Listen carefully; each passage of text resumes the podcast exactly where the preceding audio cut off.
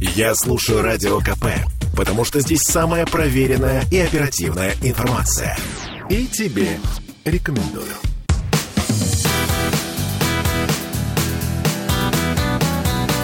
Легенды и мифы Ленинградского рок-клуба студии радио «Комсомольская правда» в Санкт-Петербурге в программе «Легенды и мифы Ленинградского рок-клуба». У микрофона Александр Семенов. Здравствуйте, рокеры! И сегодня у нас в гостях человек, которого я очень давно ждал, очень давно хотел увидеть его в эфире радио «Комсомольская правда». Я говорю о музыканте, о рок-музыканте. Я говорю об аранжировщике, об исполнителе, о мастере игры на губной гармошке, о человеке, который владеет игрой на мандолине, на гитаре и еще является директором фонда поддержки творческих инициатив группы ДДТ. Кто это? Это Александр Бровка. Саша, добрый вечер. Добрый вечер. Еще раз спасибо тебе большое, что ты нашел время, пришел к нам в студию мы начнем истории о тебе. Ты где родился? Э, родился в, паспорте написано Ленинград. Ты ленинградец? Да, Ленинград. Ты коренной ленинградец? Но на самом деле я всегда себя ощущал петербуржцем. Даже в то время, когда был Ленинград. А, в каком районе родился? А, родился я... Эм, а, ну, если роддом, так это э, рядом с семинарией он находился. Вот. Ага, это... Там, там забавная история. Значит, стояла э, духовная семинария. Да. С одной стороны была психиатрическая больница, с другой стороны был роддом.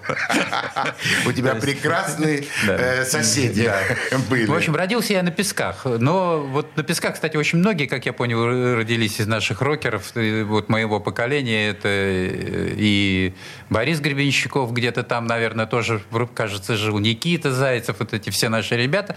Потом эта вся компания плавненько переместилась в Московский район, да. район улицы Бассейна, Авиационный. Парка Победы. Парка Победы, да. Вот там, там такая тусовка у нас образовалась очень музыкальная, на самом да, деле. Да, это действительно, уважаемые радиослушатели, если вы этого не знали, то знайте, в Московский район э, взрастил и воспитал огромное количество наших музыкантов. Перечислять их это, ну, надо будет на это потратить какую-то часть передачи. Я думаю, что во время наших передач с нашими рок-музыкантами, которые приходили к нам в студию, мы многих-многих вспоминали. Э, кто были твои родители? Кто были твои родители? Родители? Ну, родители обычные, служащие. Мать э, э, блокадница, 15 лет она до сих пор жива.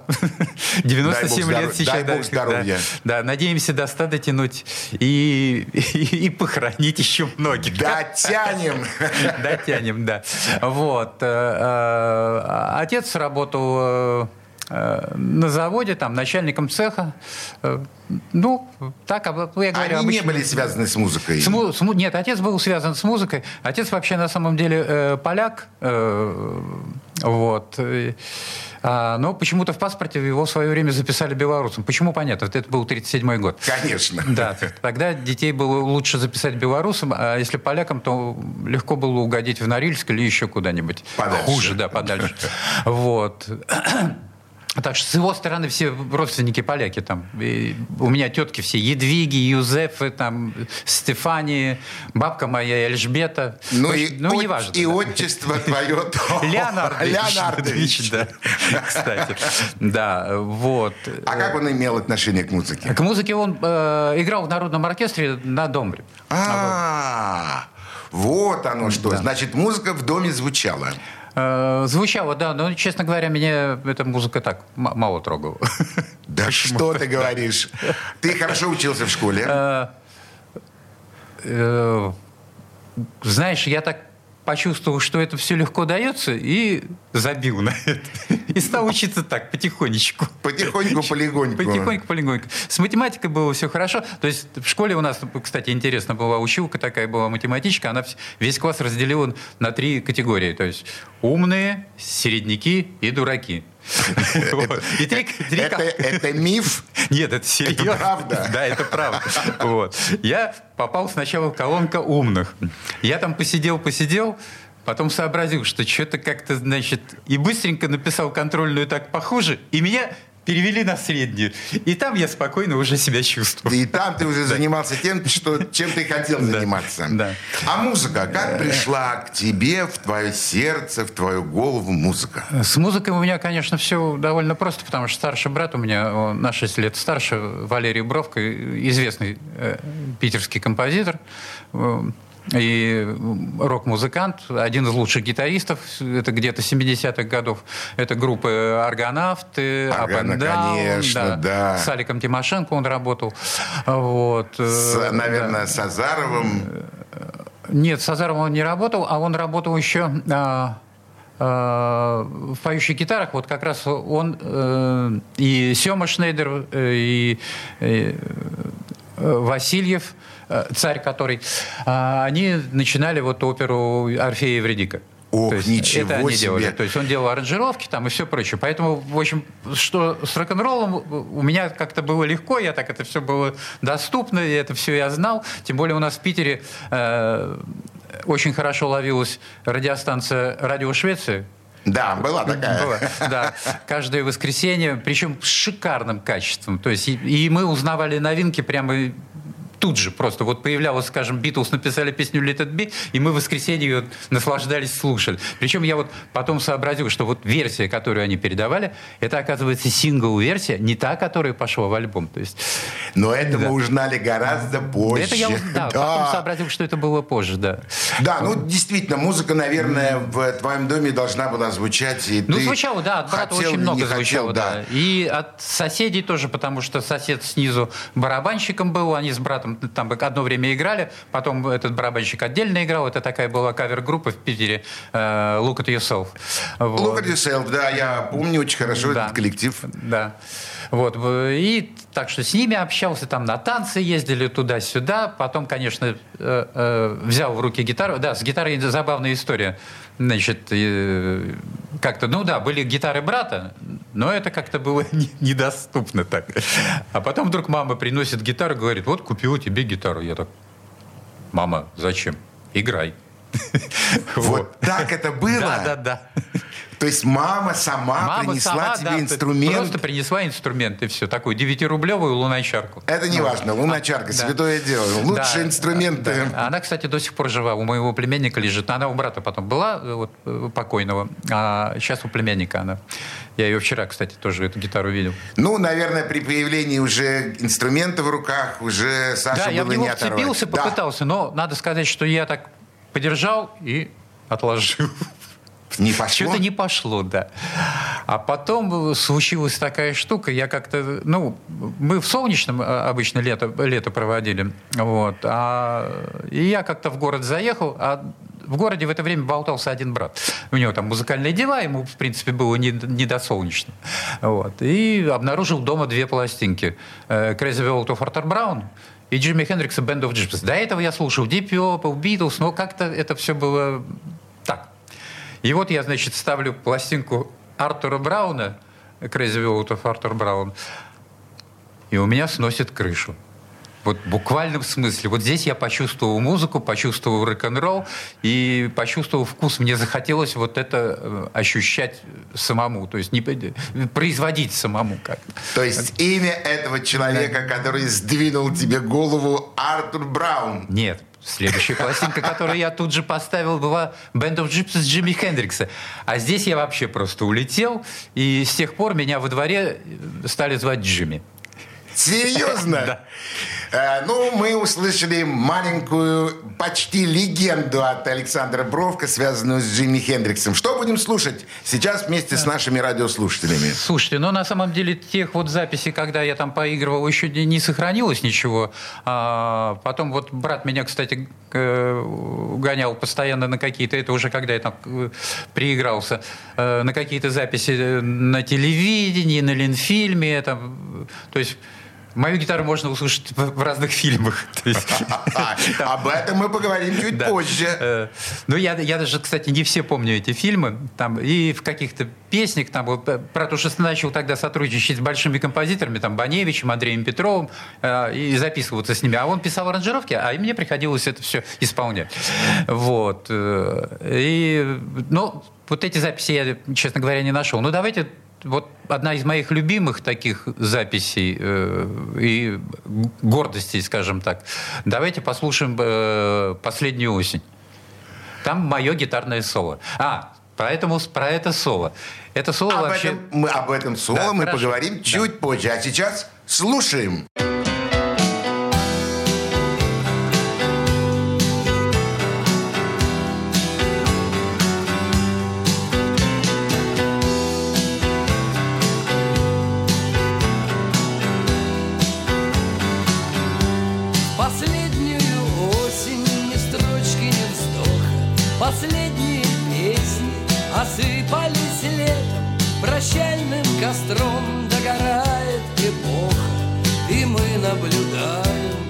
тенью и светом последнюю осень.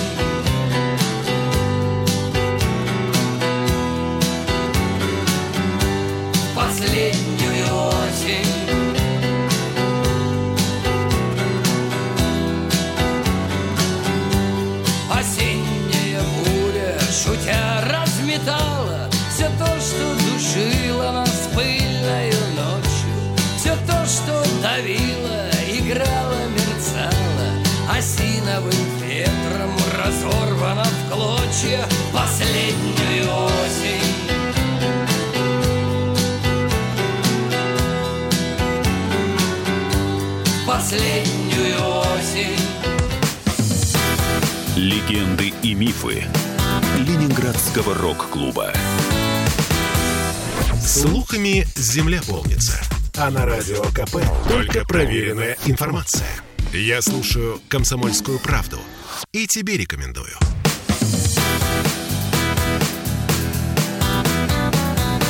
Легенды и мифы Ленинградского рок-клуба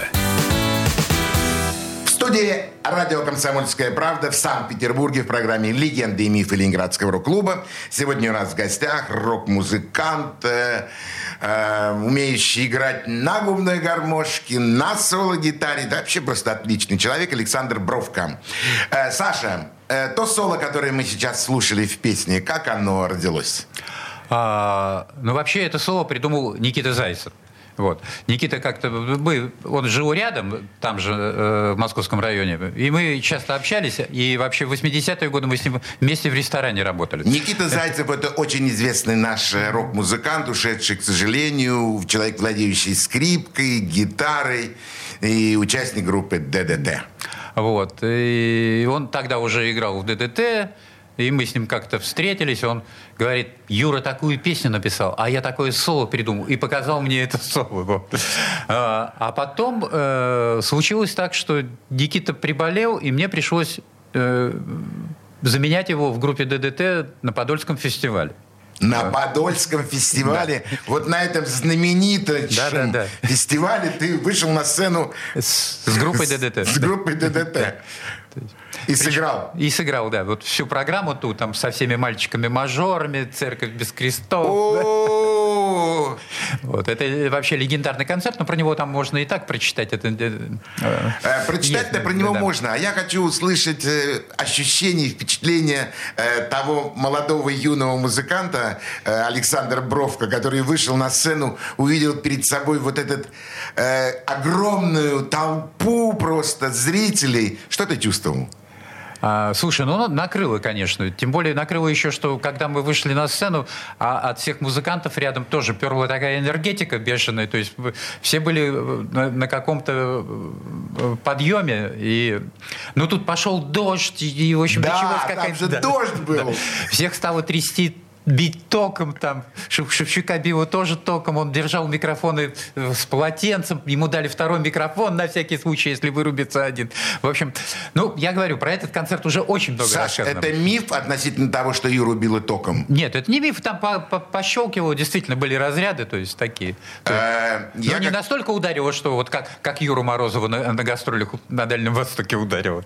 Там его Андрей Васильев спас. Он успел выдернуть из розетки шнур, э, сетевой шнур усилителя. Сейчас мы это пройдем еще раз. Уважаемые радиослушатели, я человек, который знает, что такое микрофон, общаюсь с ним постоянно на концертах, знаю, что самое страшное – это получить электрический удар от микрофона в губы.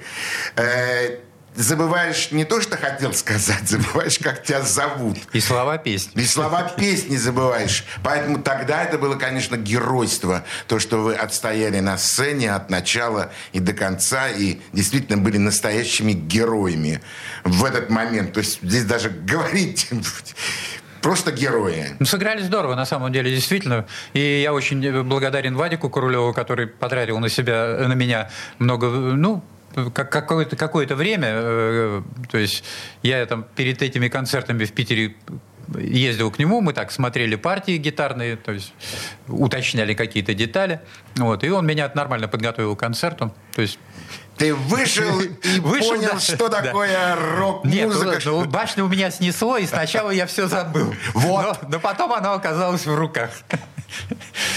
Фантастика. Ты называешь такие имена? Э, которые, ну, надо называть, что называть только стоя. Там Баневич, Андрей Петров. Э, ты действительно работал с этими музыкантами и... С композиторами, С композиторами, да. да. Ну, с Андреем Павловичем я, честно говоря, по-моему, вот его музыки нигде не играл. Только в оркестре Батхина еще там, и, там еще тоже как-то так немножко работал, а, играл. А вот с Баневичем довольно много. Там и голова профессора Доуля, и а, забавный эпизод это э, э, Минакер пригласил меня э, режиссер, э, который э, Паганини снял. Да. Э, фильмы Баневича музыка там. Э, это, это музыка не Асадулина, это музыка Баневича. Ее просто поет. Асадулин. Асадулин, да.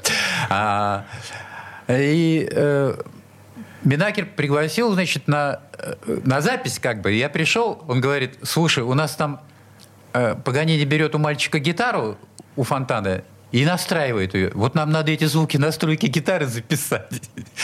Ну и вот я записал настройку гитары. А вот то, что сыграл потом Паганини, это уже писал другой классический музыкант. Там, там, ну там сложное довольно классическое произведение было гитарное такое. А вот настройку я им записал. Ну ты знаешь, может быть, даже в настройке-то и есть тот самый ключ понимания той музыки, которая будет звучать дальше. Поэтому... Слушай, это было кино. Здесь уже немножко другая. Работа в кино — это уже еще один слой как бы получается. Очень много это муз... уже не просто музыка. Да, очень много музыкантов, которые приходят, сидели на твоем месте, рассказывали о своих музыкальных работах, э, тоже сейчас связаны с кино. Э, Саш, скажи мне, а вот действительно работа с кино, она сильно отличается от того, как-то ты выходишь просто на сцену и играешь концерт? В чем, да. в чем разница? Ну, слушай, с кино я сейчас немножко вообще по-другому работаю. Этого мы коснемся еще. Ага. Ты, кстати, про это не сказал ничего. Давай немножко вот еще о другом скажем. Ты про имена сказал, но мне да. бы хотелось вспомнить э, Юру Морозова. Вот когда брат меня так э, э, мы с ним записывали, то есть он готовил какой-то материал, и как-то на мелодии надо было что-то записать. Я пришел на мелодию, когда она еще находилась в капелле. Вот. Ну, что-то там посмотрели, надо было подождать. А там сиди, стояли такие стулья, как из кинотеатра, с откидными сиденьями. Вот. Я присел туда, что-то своим... Не, телефонов не было никаких сотовых. Тогда еще. Да, ковыряться было негде. Что-то, видимо, книжка какая-то у меня была с собой, листал. Рядом сел парень такой. Ну и там, что, типа, записываться пришел? Ну да. А ты? А я инженер. Морозов. А, я слышал, да. А ты на гитаре, да? Э, а может, зайдешь, поиграешь потом мне там? И вот так с Юрой у нас... Э, Юрий Морозов – это звукорежиссер фирмы «Мелодия», великолепный музыкант, записавший огромное количество музыки. И вообще безумно талантливый человек, к сожалению, ушедший уже от нас. И писатель, да, обязательно, да, обязательно надо упомянуть и об этом. Ну, а что сейчас ты бы предложил нашим радиослушателям послушать? Эм? Послушать? Ну, давайте мое авторское произведение. Там, э, Fly, э, летучий голландец, вообще она у меня так в оригинале Flying Finn называлась. Я так Финляндию э, люблю, честно говоря, эту соседскую страну. И очень сейчас переживаю то, что у нас наступили такие времена. Что туда поехать просто да так не то, что поехать, невозможно. то, что с друзьями теперь я не могу увидеться, поговорить. Я так чуток, чуток говорю по-фински. Вяхан похун соме. Ну, я так думаю, что каждый питерский человек говорит. Ну, в основном мы говорим другие вещи. Эм, например, не буду вспоминать. Но, кстати, если ты вспомнил это, э, хочу радиослушателям сказать, что то, что многие принимают за ругательство, юмала аута, это не ругательство. Да. Это «Господи, помоги». Совершенно верно. Вот. А, что слушаем? Ну, давайте Flying Finn послушаем. «Летучий голландец». Слушаем. Это инструментальное произведение. Слушаем.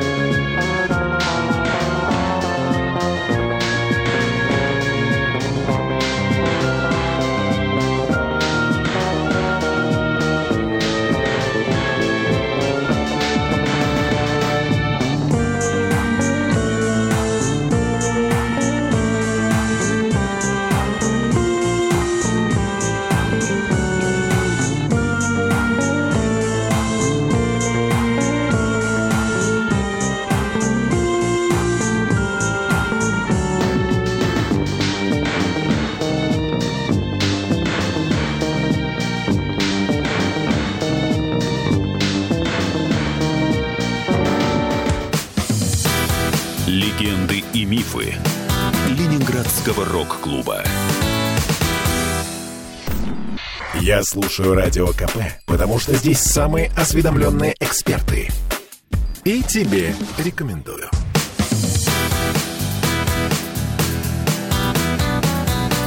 Легенды и мифы Ленинградского рок-клуба. В студии радио «Комсомольская правда» в Санкт-Петербурге в программе «Легенды и мифы Ленинградского рок-клуба».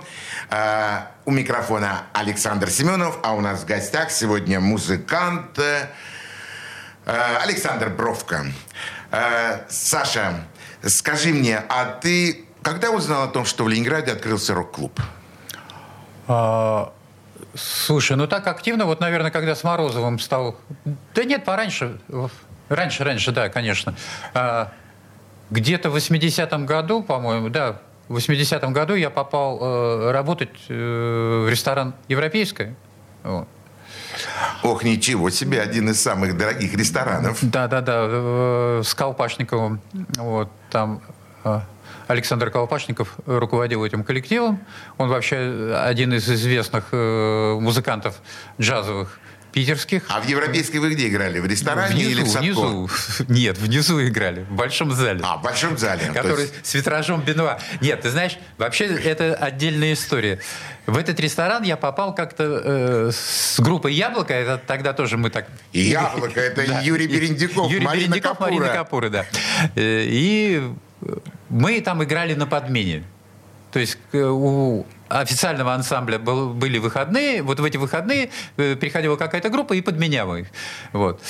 И вот я встал на эту сцену, этот модерновый зал, этот витраж Бенуа за спиной, и я так, я хочу работать в этом ресторане. И через месяц мне звонит приятель Гена Латышев, тоже такой питерский гитарист, э, умерший э, уже, э, и э, говорит, Сань, слушай, ты не мог бы меня подменить? Я приболел, вот. Но он вообще, на самом деле, ему там надоело работать, он не Ну, я вышел на работу туда, и Колпачников так посмотрел на меня. Гена прислал. Я говорю, да. Ну, давай, попробуем. Ну, и с тех пор я э, проработал до закрытия европейской там. Да, есть... это, между прочим, не один год. Да, это 8, 8 лет. Было. Да, это да, это да. ого, сколько. Вот. Но к чему это все? Когда я пришел туда работать, там вторым гитаристом был Юра Мержевский. Известный скрипач. Да группа «Россияне». Да. Э, это, наверное, один из таких россияновских столпов Юра Мержевский, который задавал там и драйву, и всего прочего. Вот. Ну и Юра как раз там, вот мы про рок-клуб так и разговаривали. Ну и потом друзья какие-то тоже так еще там, кто-то что-то. Но, честно говоря, вот у меня, поскольку работа в ресторане была, и, то есть, с одной стороны ресторан, с другой стороны Ленфильм, э, мелодия. То есть загружен был. И, и как-то я так это... И то есть ножки твои потихонечку в рок-клуб так и не пришли. Не пришли, да. И не стал Александр Бровко членом Ленинградского рок-клуба. Не стал. Зато играет с такими коллективами, которые не просто являются членами Ленинградского рок-клуба, а являются просто столпами э, ленинградской, питерской рок-музыки. Э, в московском районе, когда ты жил, вы там жили, там действительно была очень большая компания музыкантов, и Никита Зайцев, и, по-моему, Курехин там жил. И Курехин там недалеко, и, и БГ Свинья, там, и, да, да, и БГ да, там жил. Да. Вы вообще встречались? Вот? Э, ну вот Пересекались с, хоть как-то С Курехиным иногда? я тогда не пересекался, а с Никитой... Э, ну и другими музыкантами там уже многих нет, к сожалению. Ну, возраст. Вот. Ну, там группа «Дилижанс» еще рядом как раз Федор Столяров. Федор Столяров, да. То есть мы так общались. Э, группа «Дилижанс» для меня это просто родное слово, которое звучит во мне в сердце и в душе, потому что в 83 году с группой «Дилижанс» с Федором Столяровым мы уехали работать в Магаданскую филармонию, и начались наши мытарства да, и приключения. Настоящие рок-н-ролльные приключения. А скажи, а вот Э, у тебя не было такого вот ощущения внутри, что ну вот все в рок-клубе, а, а я, собственно говоря, занят делом, и мне даже не до рок-клуба?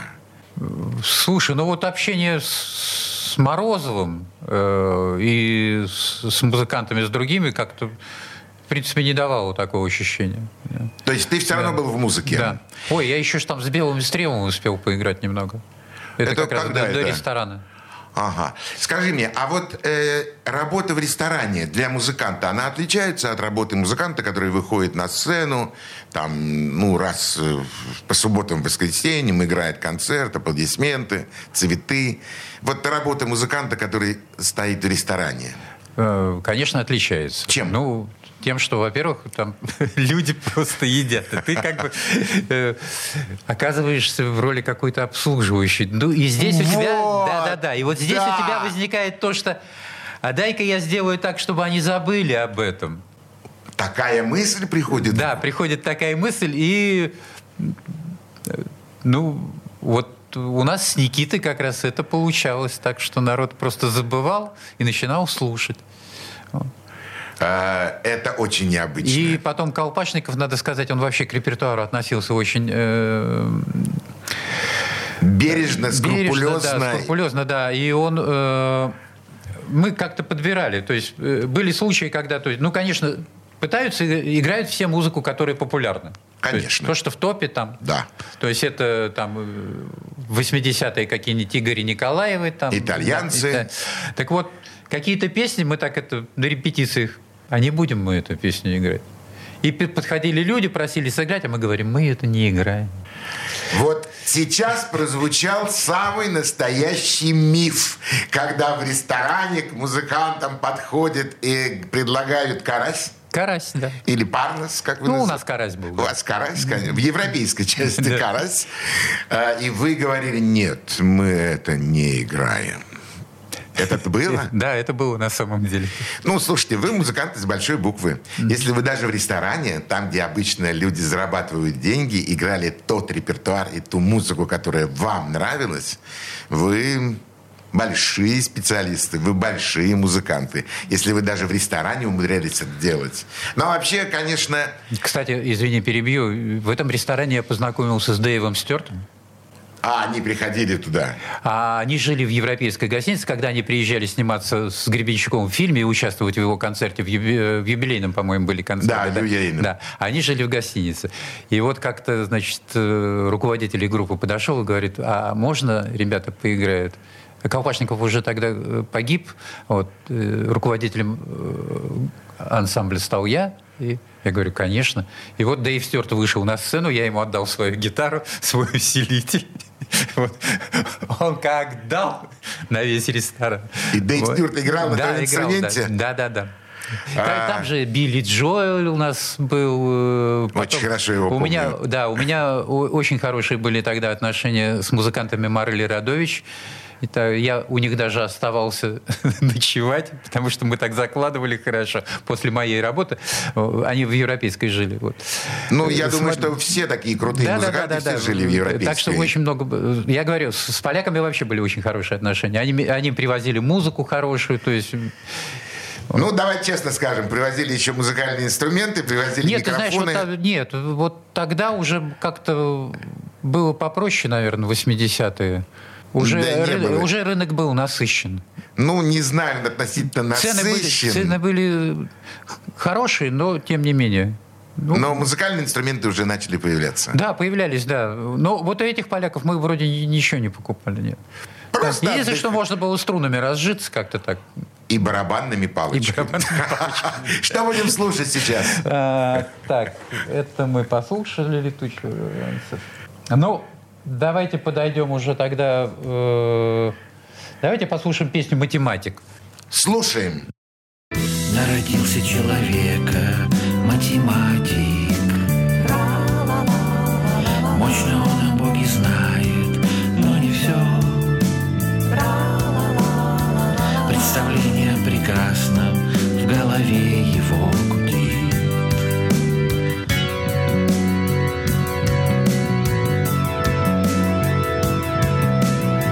Жизнедеятельно время скоротечно вьем летит. Кровь по трубочкам вино заворачивайте дно, Что по венам крокодилам растекается.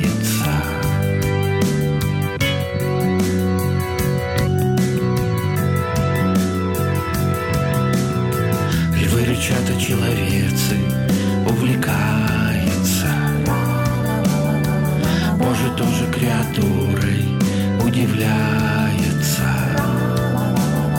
Счастье светит человеку из пространства бытия. Летают шорохом, кошкам живу. Прыгали радуем птицы, летают шорохом, кошкам живу. Прыгали радуем птицы, летают шорохом, кошкам живу.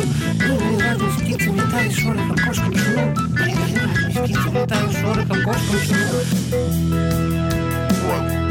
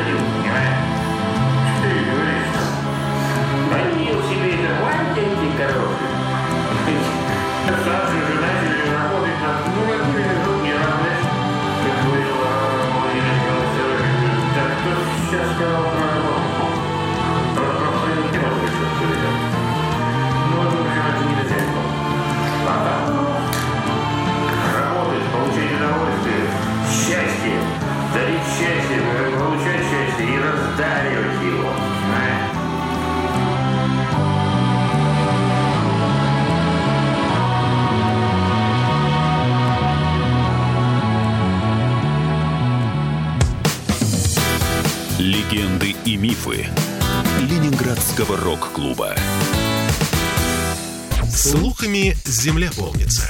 А на радио КП только проверенная информация. Я слушаю «Комсомольскую правду» и тебе рекомендую.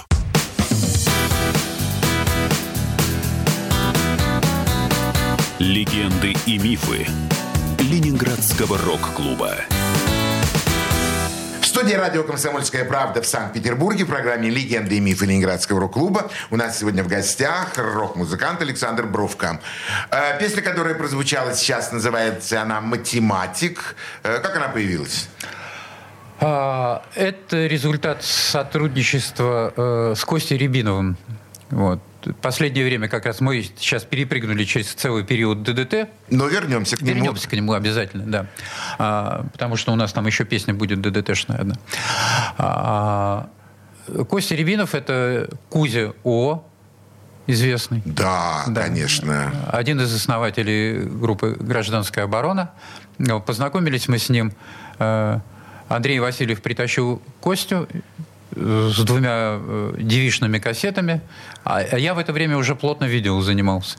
И говорит, сделай нам из этого видео какой-то продукт, какое-то кино.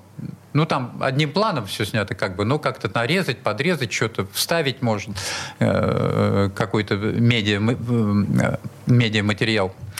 Вот.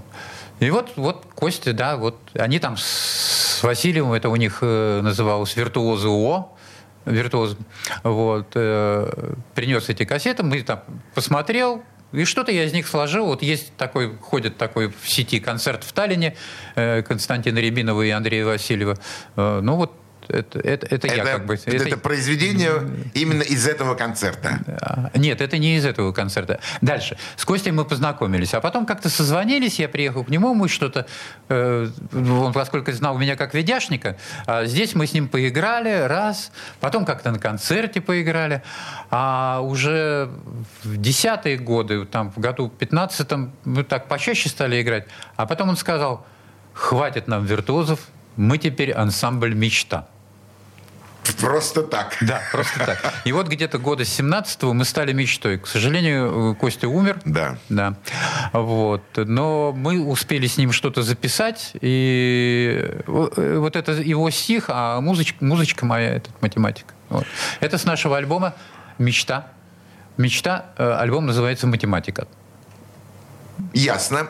Э, Ты так вот э, пробросил слово, я Там, так... кстати, в этой песне еще важный момент, там участвует еще Юра Задоров.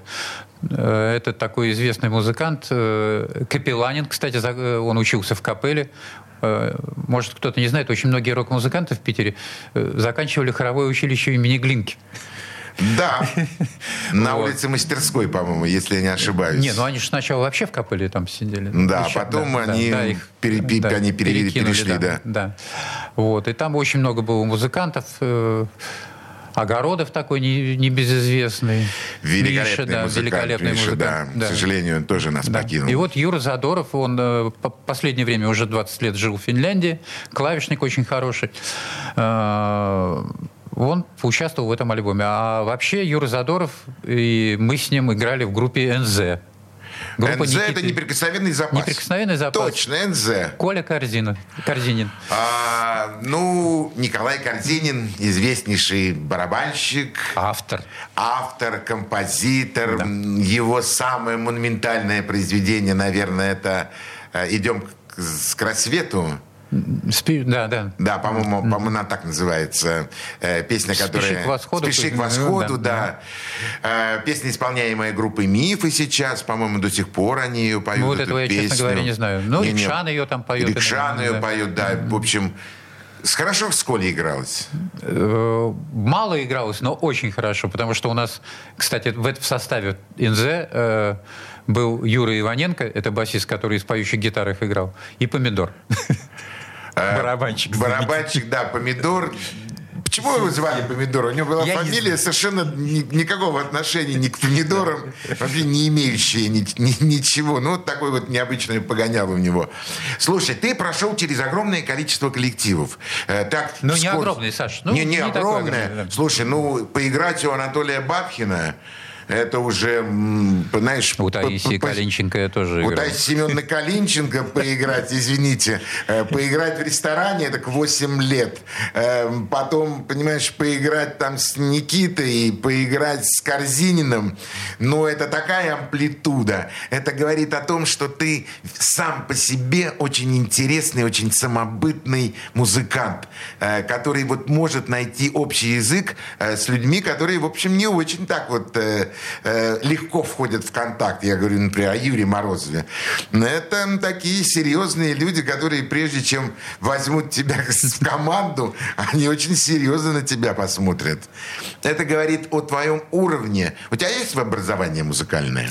А, полного как такового нет. Я где-то немножко так это болтался. Потом, когда в кабаке уже работал, э, там организовали такие курсы как бы повышение квалификации при Институте культуры. Ну, там походили что-то, там Твертак что-то почитал, что-то как-то позанимались. Вот. Ну, в джазовое училище. Я вообще гитару-то довольно поздно взял, потому что мама гитару принесла, я, по-моему, уже... э, мне что-то лет 16, наверное, было так. Ну, вот серьезно уже так за нее взялся. То есть, Это считается поздно в 16 ну, лет? да, конечно. Слушай, гитаристы вообще, они там, ну, в 12 это вот так тоже не, не слишком. Это серьезно, ты говоришь? Да, В да. 12 лет уже брать гитару да, в руки? Да. Я думал, это миф. А это правда. Ну, в 16 лет, а как появилась губная гармошка? А, вот насчет губной гармошки. Э, ну, насчет виртуозности ты так это слишком много сказал, но надо сказать, что... Слушай, да вас, Наверное, всего- наверное, да вас её- всего-то было двое в городе, которые играли, на губных да. Я ее гармошках. популяризировал. то есть, потому что с ДДТ я попробовал, Юра сказал, играй. И сыграл. А играю я на самом деле довольно посредственно, потому что сейчас такие гармонисты появились, просто закачаешься. Ребята играют очень здорово. Это сейчас. А вот тогда, Так- тогда да. их не было. Да. И были, были вы на сцене со своими музыкальными инструментами, со своим умением, и мы с удовольствием на вас смотрели и слушали вас. С огромным удовольствием. Ну да, и многие на гармошках, кстати, тогда играли как э, вот э, люди в касках и в окопах. Вот вот такая гармошка звучала. А я как-то попытался имитировать то, что э, еще одна из пластинок, которая мне попалась тогда, э, еще в школе учась, попался American Folk Blues, такой на э, фирме Амиги выпущенный. И там всякие Мадди Вотерсы были, и это меня так зацепило тогда, что до сих пор не отпускает. Да, да, Вот. это... И вот этот звук захотелось извлечь из гармошки. Не тот, который вот э, немецко-фашистский, а вот такой. Ну, как в меру своих как-то этих э, возможностей попытался это сделать. И у тебя это получилось. Спасибо. Сегодня мы прощаемся с Александром Бровко, но Саша дает слово и обещание, что в следующую субботу мы снова соберемся здесь, в студии, чтобы продолжить наши те добрые воспоминания о тех годах, в которых мы были молоды, красивы и веселы, коим сегодня, сейчас и снова являемся таковыми же. Ну, сейчас прощаемся с нашими радиослушателями. Всего самого доброго. До свидания. До свидания. Пока. Легенды и мифы Ленинградского рок-клуба.